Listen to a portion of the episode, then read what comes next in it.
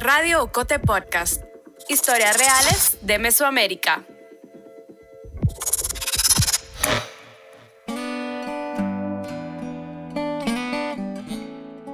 Pues acá nos encontramos en la línea, pues cerca de una hora de, de Civinal, de donde salimos. Acá pues estamos ya lo que es en la línea ya entre México y Guatemala, pues ya es un paso fronterizo, pues digamos que ciego, porque ya que usted se ha dado cuenta que acá no, hay este, ¿cómo lo puede decir? No hay aduanas, no, pues este, no hay otros accesos, así que tú puedes, o sea, que así tengas miedo a esto, ¿no? Acá tú eres libre, puedes bajar a la hora que tú quieras, cuando quieras, pues acá no, o sea, nadie quien te impide el paso.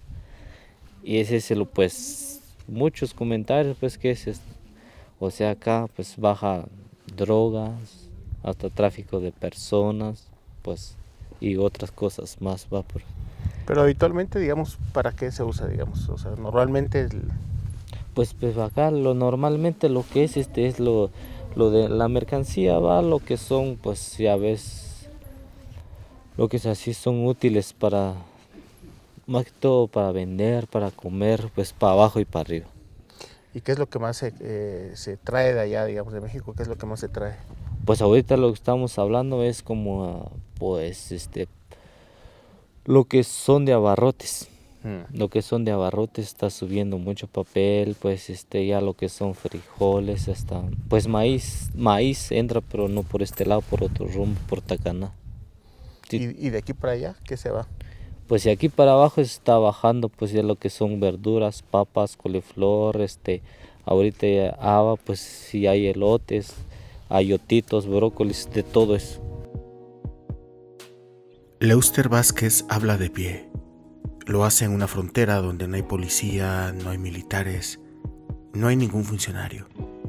No hay puesto fronterizo, no hay nada que detenga a nadie. Y un detalle importante, después de un punto, ya no hay carretera. El camino vecinal que nos trajo hasta aquí se acaba abruptamente en un terreno donde hay una tienda, microbuses y una pequeña comunidad a la que llaman la línea. Desde este lugar, a 30 minutos de Civinal y a 8 horas de la capital de Guatemala, hay una vista espectacular de los volcanes más grandes de Centroamérica, el Tacaná y el Tajumulco, con la costa pacífica enfrente. Desde este mirador se ven a muchas personas cargando y descargando productos de buses y microbuses, subiendo y bajando por una vereda que del lado mexicano es un valle y del lado guatemalteco montaña mercadería, alimentos, sacos de verduras que cargan a la espalda o en el lomo del animal histórico para esos caminos donde no hay camino, las mulas. 965 kilómetros de frontera separan el territorio mexicano del guatemalteco. Aunque separar es solo una forma de verlo, si nos ceñimos al concepto literal de frontera. Esta línea imaginaria tiene ocho puntos fronterizos oficiales, pero el lugar en el que nos encontramos es por igual punto ciego y espacio de cercanía, de intercambio, de influencia y de memoria. Uno de los puntos no oficiales está aquí, en Civinal, una región con una frontera imaginaria y profundamente porosa, un municipio con unas condiciones de desigualdad que son el paraíso para el comercio ilícito de lo que pensemos, desde shampoo y cereales hasta personas, drogas y armas.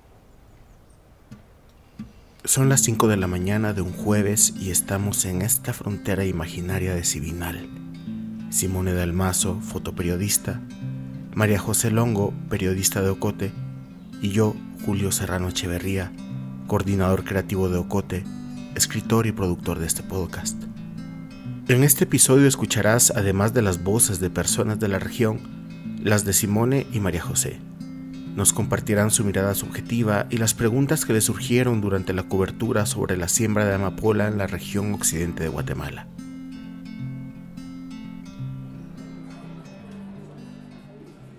Los jueves son el día de mercado en Civinal. La plaza se expande por calles y por una cancha de básquetbol donde se colocan puestos con abarrotes, verduras, ropa y como un detalle muy peculiar de este pueblo, siempre hay flores. El mercado de Sibinal se alimenta de los intercambios que se dan en la frontera.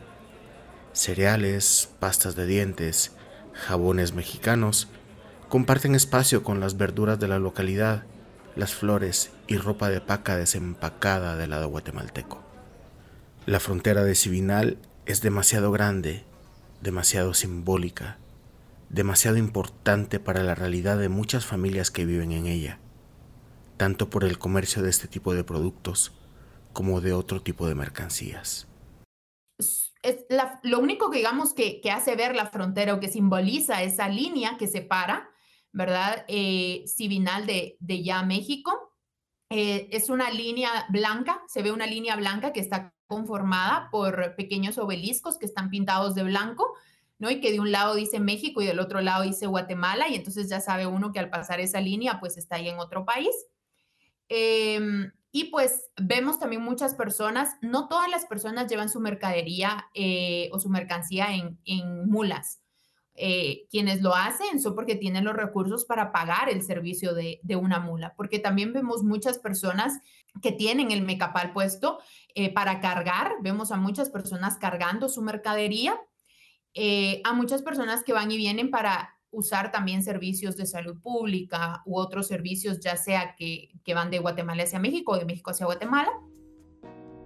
Escuchas a María José Longo quien durante varios meses conversó con miembros de organizaciones y especialistas para construir un reportaje en Ocote sobre las implicaciones de la siembra de amapola en el departamento de San Marcos. Para entender a profundidad la historia y correlación de fuerzas del cultivo de la amapola en Guatemala, te recomiendo leer la crónica reportaje de María José, lo que dejó la fiebre de la amapola en tres territorios de San Marcos. Vinicio Bravo dirigente de ADAFIS, una asociación agroforestal en Sibinal, nos resume así la historia del cultivo de la amapola en la región. Que, nació por Tajumulco, pasó por Ischiguán, porque Sibinal también es, es, colindante con estos municipios, ¿verdad? Y después pues se vino para las comunidades de, de Sibinal. Y con que fue avanzando, fue abarcando más territorio, ¿verdad? Porque la gente decía, si él ya sembró, pues yo voy sembrando. Como todos estaban produciendo, ya se estaba viendo como un cultivo muy tradicional, ¿verdad? Entonces, eh, pero que también para los, digamos, eh, objetivos que tenía la organización, pues también iban en contra, ¿verdad? ¿Por qué? Porque se estaban talando bosques, ¿verdad? Bosques jóvenes, digamos, que se estaban regenerando naturalmente, pero para hacer esto del cultivo, pues tenía que talarse, ¿verdad? Y entonces eh, se, estaba, se estaba viendo muy fuerte los efectos. Y entonces eh, lo otro que sí se, se, veía era la mucha captación de los, los afluentes de agua, ¿verdad? Los, de los mantos acuíferos, ¿verdad? Que muchos de los rillitos o riachuelos que estaban por ahí en los bosques se comenzaban a secar porque como los habían captado más arriba para este cultivo, ¿verdad?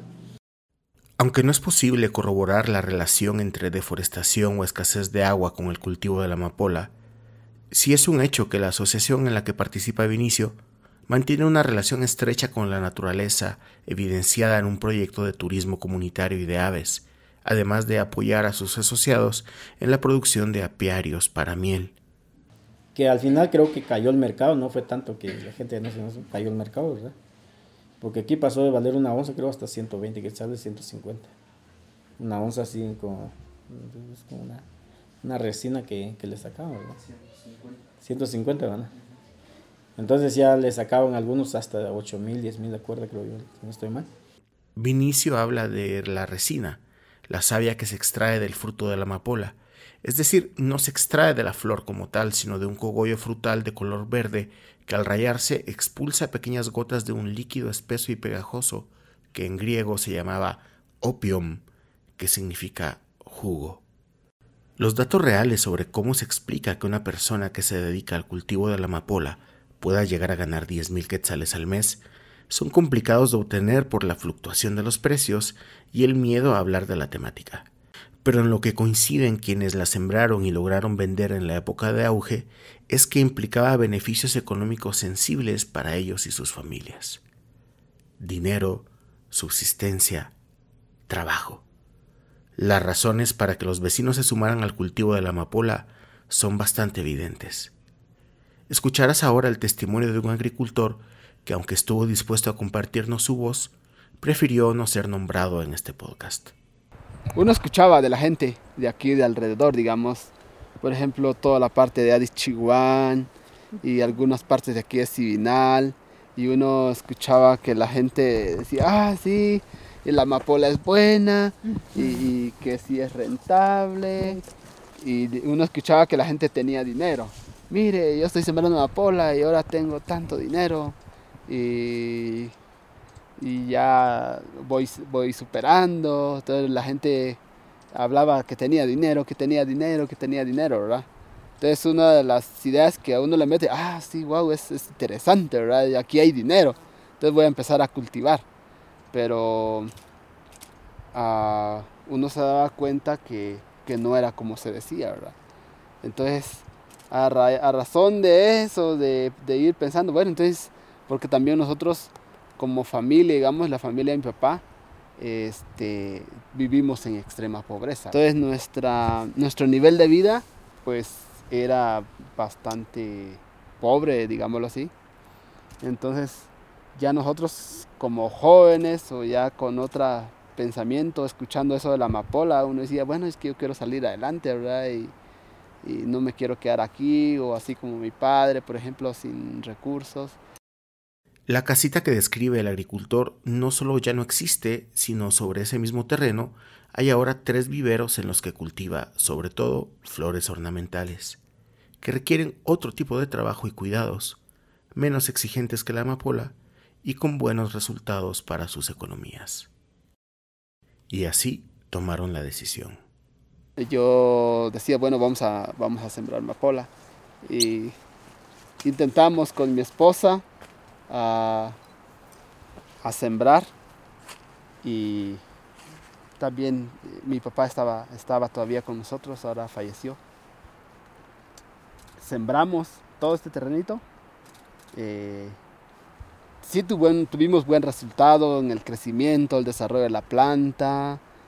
Creció muy bien porque este terreno casi no estaba muy explotado con fertilizantes. Entonces creció bastante, tiene una altura muy buena la amapola da, da varias, como varias, varios botones o varias macoyas, digamos. Es una mata que crece como esta, digamos, pero viene y aquí arriba empieza a tirar más bracitos. Entonces, y en cada bracito empieza a tirar las, las eh, como los botones, digamos. Entonces tiro buen botón, eh, botones grandes, me acuerdo unos botones así bien grandes. Para hacerte una idea, lo que él llama botones son una especie de frutos verdes que quedan cuando la amapola bota los pétalos y que también coincidieron todos los agricultores que entrevistamos, que son uno de los frutos favoritos de las ardillas en la región. Pero precisamente la amapola que es como tiene como una especialidad, digamos, porque al que hay que extractar ahí es como la savia o la, el extracto que tienen la, las, las ay, ¿cómo le llamarán? Bueno, como los frutos, digamos, y hay que conocer el punto. Entonces, nada más de venir y rayar y, sacarle la savia, había que conocerle el punto. Entonces, cuando la planta, em, la, estas, estas eh, frutas empieza a dar un colorcito como blanquisco, ese es el punto, digamos, para rayar. Porque hay que, hay que rayar, digamos, y rayar con cuidado, ¿verdad? Ir rayando y esperar que saliera la savia y después ibas y con tu dedo así con este dedo, por ejemplo, así, y venías y juntabas esa savia aquí, ¿verdad? Y en una cosita como una tapaderita como esta, digamos, más o menos así, en, un pomito, digamos, a poner ejemplo esta, en un pomito, entonces tú venías, agarrabas tu pomito aquí y esta y limpiabas aquí, ¿verdad? Quitabas la savia y venías y lo poquito que quitabas lo ponías aquí en tu pomito. Por pomito entendemos una pequeña lata donde guardaban la sustancia pastosa que luego de un proceso de deshidratación se convertirá en opio. Es decir, no se juntaba así que quien dijera, uh, venías y, llenabas una botella y te ibas. Eso, eh, pues si, si, eso diera, fuera, hubiese sido maravilloso, tuviera, o siguiera siendo maravilloso, ¿verdad? Pero a pesar de eso, que era un poquito que uno quitaba así, ir de mata en mata, de, de coito en coito y haciendo eso. Según el informe Amapola, opio y heroína, la producción en Colombia y México, publicado por el Transnational Institute en 2018, cada planta de amapola produce aproximadamente 20 bulbos y cada bulbo produce medio gramo de resina. Así que podría calcularse, según la experiencia de campesinos en México y Colombia, que aproximadamente 10 gramos se cosechan por cada planta. Pero Guatemala se caracteriza por usar una extraña mezcla de unidades de medida Así que al pasar los gramos a onza y calcular los metros cuadrados que tiene una cuerda de terreno, llegamos a que a la caída del precio del opio en bruto, a razón de 25 quetzales por onza, una cuerda de terreno produciría aproximadamente 3.500 quetzales por cosecha, a lo que habría que restar el costo de mantenimiento y cuidado de una planta que florece una vez al año. Entonces dejé de, dejé de producir. Y ese fue como mi, mi experiencia. No, no recuerdo ahorita cuánto dinero junté eh, por ese poco que, que sacamos y que tampoco recuerdo qué cantidad sacamos, pero no fue muy significativo, no fue mucho. Entonces tratamos de, de producir otras cosas. Después me, pude, me puse a producir hortalizas, después de, de dejar de, de, la amapola, que solo fue una cosecha que hicimos. Después me puse a producir zanahoria y muy buenas zanahorias. Entonces, esa me dio otra perspectiva. Dijo, ok, aquí está el punto, ¿verdad? Historias como la de este agricultor son comunes en Civinal. Pequeños productores que aprendieron sobre la marcha, campesinos que se sumaron al cultivo de la amapola y que luego siguieron, como siempre y como con la amapola, buscando mejores rutas de subsistencia para sus vidas. Volvemos de nuevo al mirador de la línea imaginaria. Agricultores que buscan cuál es la mejor ruta para sus cultivos. Los comerciantes la mejor ruta para sus productos. En aquella madrugada vimos subir y bajar decenas de personas que buscaban llevar o traer productos de una muy frágil economía de subsistencia. Bueno, cuando tenía como 14 años, después que un tiempo fui a trabajar, regresé, pues yo bajaba acá también, fui comerciante, pues bajaba a vender lo que es ahorita la temporada de manzanas. Yo ya bajé mucha manzana acá por canastos, rejas, cartones para abajo, a vender lo que es Chiapas, lo que es Cacobatán, Talquián, Unión, todas estas partes. Ajá, y otras, entre otras verduras y lo que es más tradicional acá, el pan de trigo es lo que las personas este, pues ya van a vender al lado mexicano y pues igual yo su servidor igual este pues bajó muchas bajó mucha mercancía, o sea muchos panes, lo que es para vender del otro, para ganarse la vida diaria. La lógica del mercado en esta línea es simple. A la variante natural de oferta y demanda se le traslapa el cambio de divisa y listo. Siempre hay algo que se puede vender mejor del otro lado. El fotoperiodista Simone Dalmazo te cuenta su lectura sobre cómo evolucionó la forma de subsistir de la población en Civinal. Llegamos a cubrir una, nota que tenía en efecto todos los ingredientes para justificar también esa postura eh, por parte de la población. Postura que yo realmente a lo largo de mi vida laboral acá he visto en sus diferentes facetas. Es decir, siento que la guatemalteca, por el pasado recién histórico, es, una población eh, que mejor calla y no verbaliza mucho. Eh, por eso la importancia de nuestro trabajo.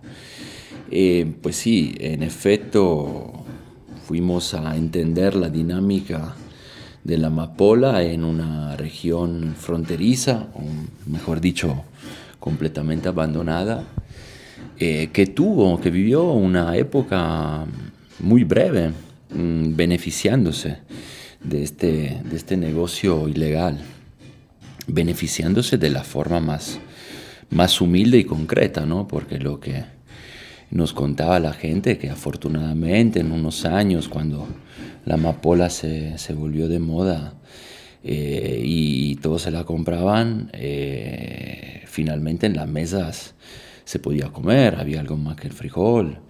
Em, se podían comprar lápices y cuadernos para los niños, la bicicleta, eventualmente una motocicleta, ¿no?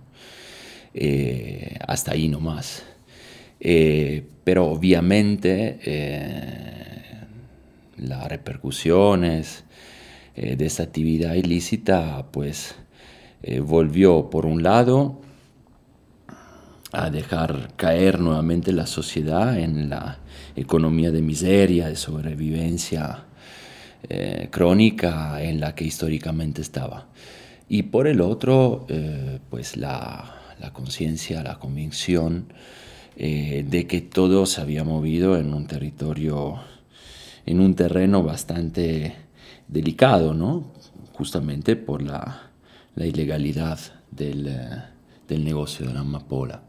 Entonces nosotros sí llegamos a entrevistar eh, personas, digamos las pocas que accedieron a ser entrevistadas, eh, que trataron ¿no? siempre de proteger mucho su, su, no solamente su identidad, sino su dignidad, que es algo que, que, creo que es lo, lo, más importante, ¿no? Es decir, eh, gente que básicamente no sé si a ciencia cierta siente haber cometido alguna ilegalidad realmente, algún pecado, eh, sino que como todos se beneficiaron de algo inesperado, pero que estaban conscientes, estaban conscientes de que no podían mencionarlo de la forma más abierta y probablemente más honesta. Los testimonios que has escuchado hablan de un modelo de vida en el que las comunidades, las familias, buscan gestionar la mejor solución para sus necesidades. Y la caída del cultivo de la amapola se entiende más como un fenómeno de mercado que como un modelo de control de las autoridades. El reportaje que trabajó mi colega María José Longo nos da el siguiente dato. Según información de distintas instituciones del Estado, la erradicación de plantas de amapola entre 2016 y 2023 suma más de 12 mil millones de quetzales, es decir, un millardo y medio de dólares. Pero este cálculo no se ve reflejado en la realidad social de las personas de los municipios que fueron los principales productores. Este cálculo oficial del posible valor de las plantas erradicadas se diluye en una realidad en la que el acceso a derechos elementales sigue siendo una deuda invisible, y en el que el sueño migratorio, por ahora, pareciera ser la única solución para muchas familias. En San Marcos, un municipio con indicadores de desarrollo bastante complejos entre la migración, la pobreza o la deserción escolar, es posible pensar que esos datos de erradicación de plantas de amapola son lo único que podrían marcarse como un logro social de parte de la intervención pública. A raíz de esta experiencia, de esta investigación, tocamos con mano como un departamento más del altiplano está completamente eh, militarizado. Eh, peleas históricas se están llevando a cabo ya con armas eh, de alto calibre, es decir, eh, ya, ya, ya, ya trascendió el conflicto, eh, la presencia del Estado, que sea el puesto de militares o de la policía, la fuerza especial de la policía, básicamente es un elemento que se inserta dentro de rompecabezas, pero no, o sea, tal vez pueda ayudar a mantener un cacho la situación, que no degenere tanto, pero no es un elemento de solución. ¿no? Y, y, el panorama que vimos en San Marcos se suma a otros eh, panoramas que pudimos conocer eh, el conflicto de Nahualá y Santa Catarina y eh, eh, yo veo que eh, tiene como que mm, similitudes muy, muy, muy, muy importantes, muy fuertes, muy emblemáticas. Al conflicto de la subsistencia se suman los conflictos territoriales y el actuar de ciertos poderes en esta tensión, cuyo origen es más bien histórico. Durante el reporteo escuchamos en una pequeña asamblea a un grupo de dirigentes indígenas desplazados de la aldea Las Brisas en Ischiguán, a dos horas del puesto fronterizo más cercano, pero a 30 minutos de uno de los muchos puntos ciegos de la frontera con México. En la reunión, este grupo de vecinos que viven en casas de parientes y amigos a unos 50 kilómetros de su aldea, nos describieron las amenazas que habían recibido en la comunidad de parte de las aldeas vecinas que reivindican los límites de Ischiguán, mientras que esta población se rige con el catastro de Tajumulco, en principio un conflicto limítrofe. ¿En qué fecha fue que salieron? Desde el 2000, 2021 fue en octubre. En 2021. Octubre. Octubre. En octubre, octubre salimos. Octubre a noviembre y diciembre. Casi dos Casi años. tres meses. Casi dos años.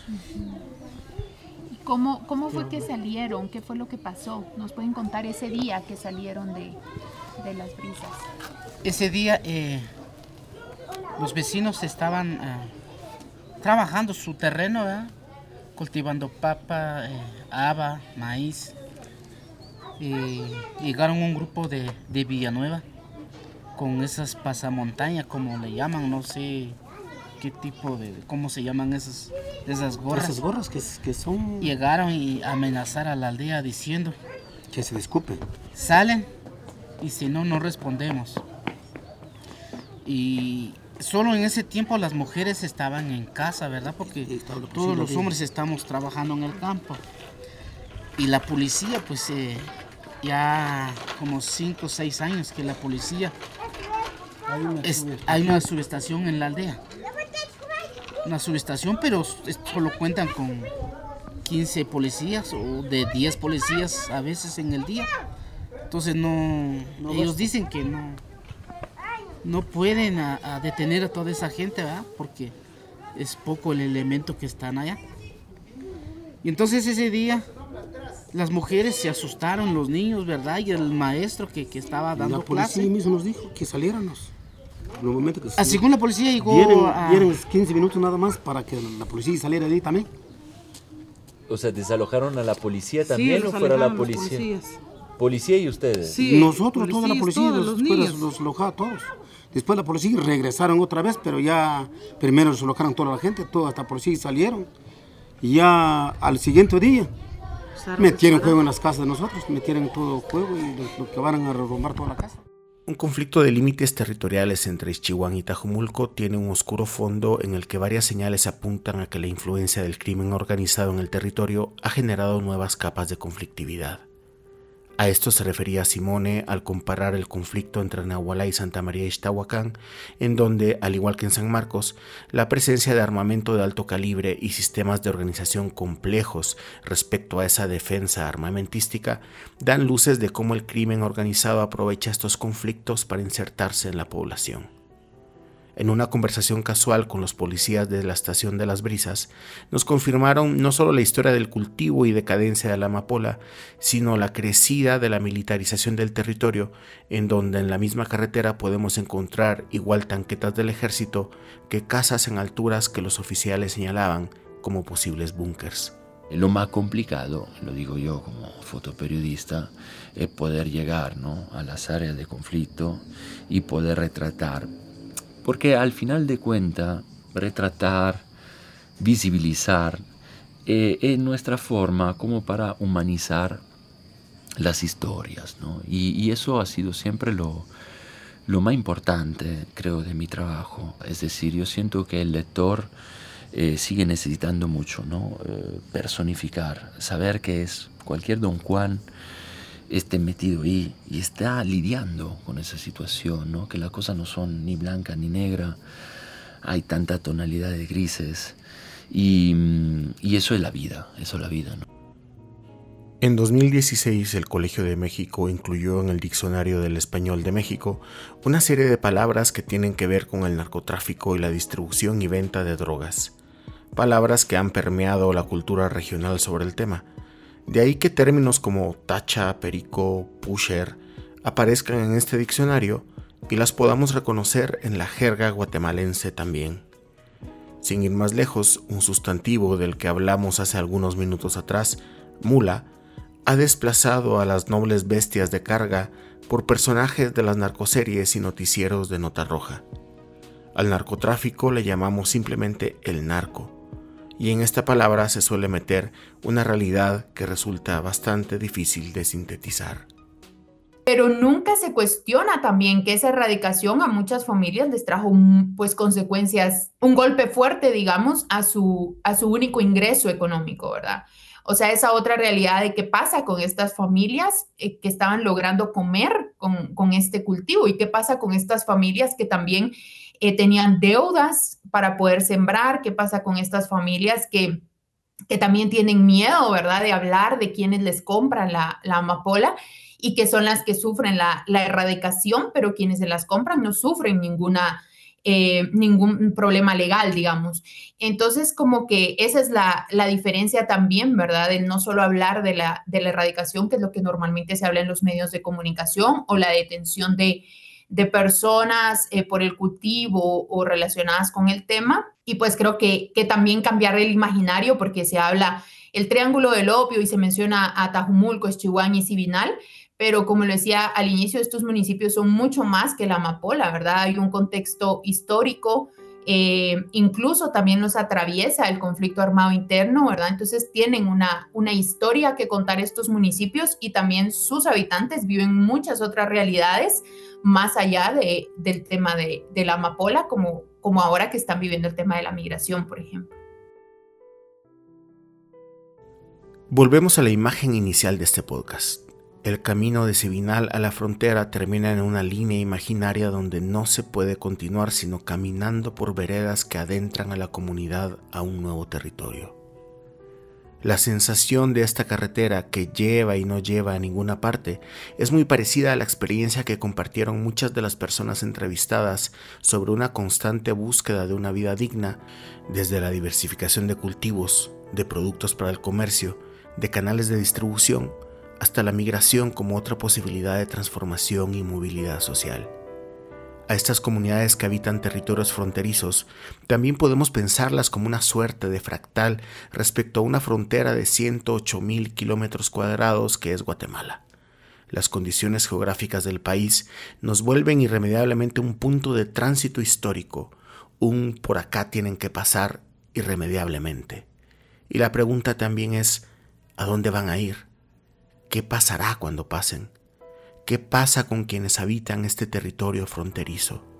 La línea imaginaria, como toda frontera, contiene en sí misma la pulsión del cruce, del salto irremediable hacia un nuevo destino.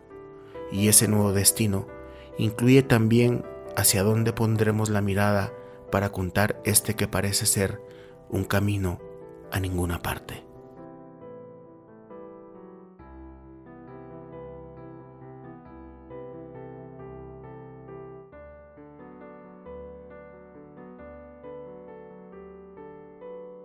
El guion, las entrevistas y la edición sonora de este episodio los hice yo, Julio Serrano Echeverría, coordinador creativo de Ocote, junto a mi compañera periodista María José Longo Bautista, quien estuvo a cargo de la investigación y producción de campo. La edición es de Alejandra Gutiérrez Valdizán y Carmen Quintela. Las fotografías de Simone Dalmazo y la ilustración y diseño de portada es de Oscar Donado. Este podcast se realizó con apoyo del Fondo para Investigaciones Narrativas sobre las Drogas de la Fundación Gabo. Ismucaneus es coordinadora de comunidad y audiencias de Ocote. La voz institucional de Radio Ocote Podcast es de Lucía Reynoso Flores. Alejandra Gutiérrez Valdizán es la directora general y editorial de Ocote.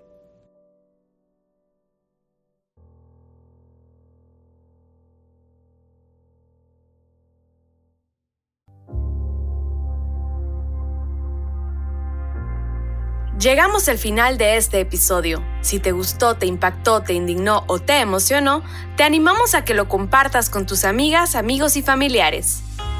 Sigue nuestro canal en tu plataforma de audio favorita para que te notifique cuando estrenemos un episodio.